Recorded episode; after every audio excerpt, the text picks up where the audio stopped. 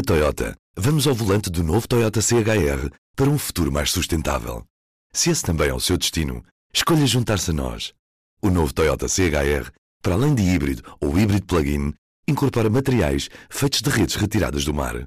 Assim, foi pensado para quem escolhe ter um estilo de vida mais ecológico e consciente.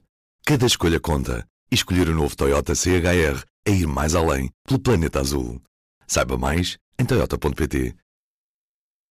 P24. Hoje é quarta-feira, 6 de setembro. Apresentamos a nova gama de veículos híbridos plug-in. Uma tecnologia que veio para mudar o futuro. BMW iPerformance.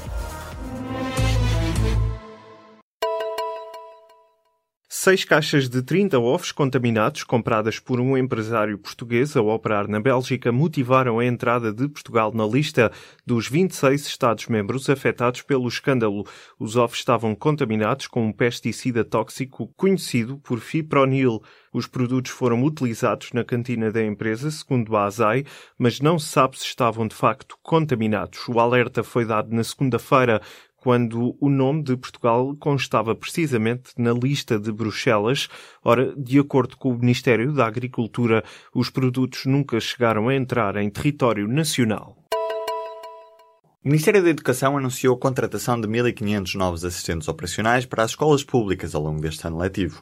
Tiago Brandão Rodrigues diz que este número corresponde às necessidades.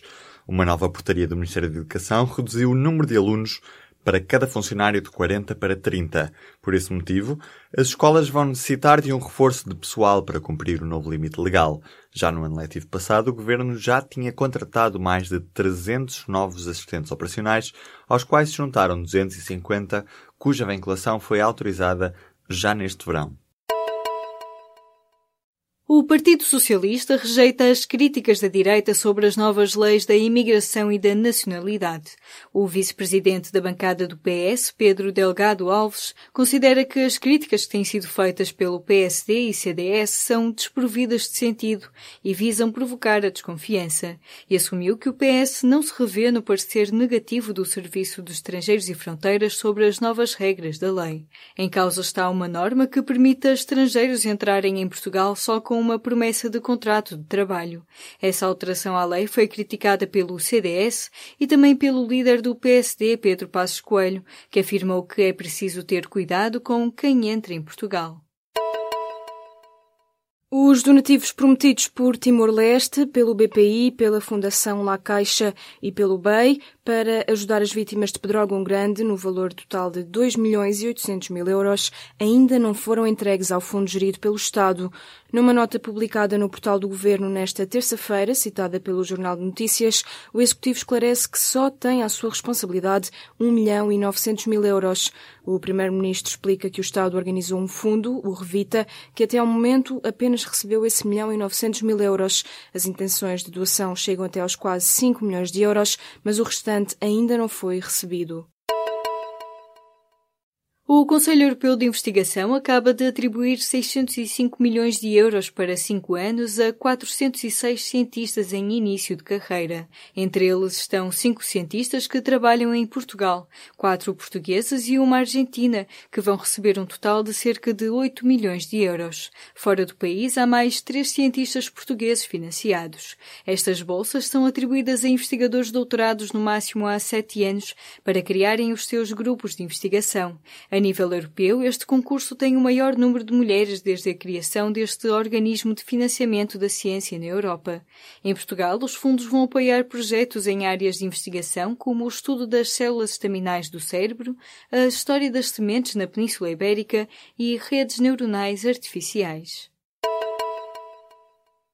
Palmeiras arrancadas, barcos virados, carros submersos, ruas inundadas. O furacão Irma já atingiu a categoria 5, a mais elevada na escala dos ciclones, e já começou a causar estragos nas Caraíbas. Os vídeos e fotografias que vão chegando de São Martim, uma pequena ilha no nordeste das Antilhas, revelam os estragos do furacão que está a assustar os especialistas e a aterrorizar as populações. Ao início da manhã, o furacão já tinha passado pela ilha de Barbuda, a primeira a ter sido atingida pela tempestade. Porto Rico, República Dominicana, Haiti e Cuba estão no caminho da tempestade. O furacão Irma deve passar pelo estado da Flórida no fim de semana. O Tribunal de Justiça da União Europeia rejeitou o recurso apresentado pelos governos da Eslováquia e da Hungria contra a política de imigração da comunidade que estabelece cotas obrigatórias para a distribuição dos refugiados. Em comunicado divulgado nesta quarta-feira, o Tribunal conclui assim que Bruxelas pode obrigar os Estados-membros a acolher um determinado número de refugiados nos seus territórios. O programa, desenhado pela Comissão Europeia e aprovado por maioria no Conselho, previa a redistribuição de 160 mil pessoas pelos diferentes Estados-membros, uma medida criticada principalmente pelos países de leste. No entanto, até agora, apenas 25 mil dessas pessoas já foram efetivamente acolhidas em novos países. Várias empresas do setor energético na Europa e na América do Norte foram atacadas por um grupo de criminosos informáticos. O alerta chega de uma empresa de soluções de segurança que acredita que o objetivo dos hackers é controlar a rede elétrica nas regiões ocidentais para a sabotar. Os atacantes conseguiram acesso aos sistemas de várias empresas de energia nos Estados Unidos, Turquia e Suíça através de ataques de phishing e ainda não provocaram nenhum corte de energia com a informação adquirida. Isto porque, segundo explica a empresa de segurança, o grupo poderá estar a aprender mais sobre como é que essas empresas trabalham e a ganhar acesso aos sistemas operativos. Nos últimos dois anos, o setor energético tem sido uma área de crescente interesse para os criminosos informáticos. Um dos maiores ataques aconteceu em 2015, na Ucrânia, quando um grupo conseguiu cortar a eletricidade de várias regiões, afetando 225 mil pessoas. O governo britânico está a planear fortes restrições à imigração europeia menos qualificada. Um documento interno divulgado pelo The Guardian propõe vistos de dois anos aos trabalhadores que não sejam altamente qualificados. Em cima da mesa está ainda a possibilidade de encontrar formas para dissuadir as empresas de contratar mão de obra estrangeira. A medida, ao contrário do previsto inicialmente, pode entrar em vigor logo após março de 2019. Assim, os cidadãos europeus que chegarem ao Reino Unido depois dessa data vão perder o direito a instalar-se de forma permanente no país. Portugal é um dos países que tem a melhor qualidade de vida no mundo. A conclusão resulta de um inquérito realizado a 125 mil residentes estrangeiros com poder de compra e qualificações elevadas.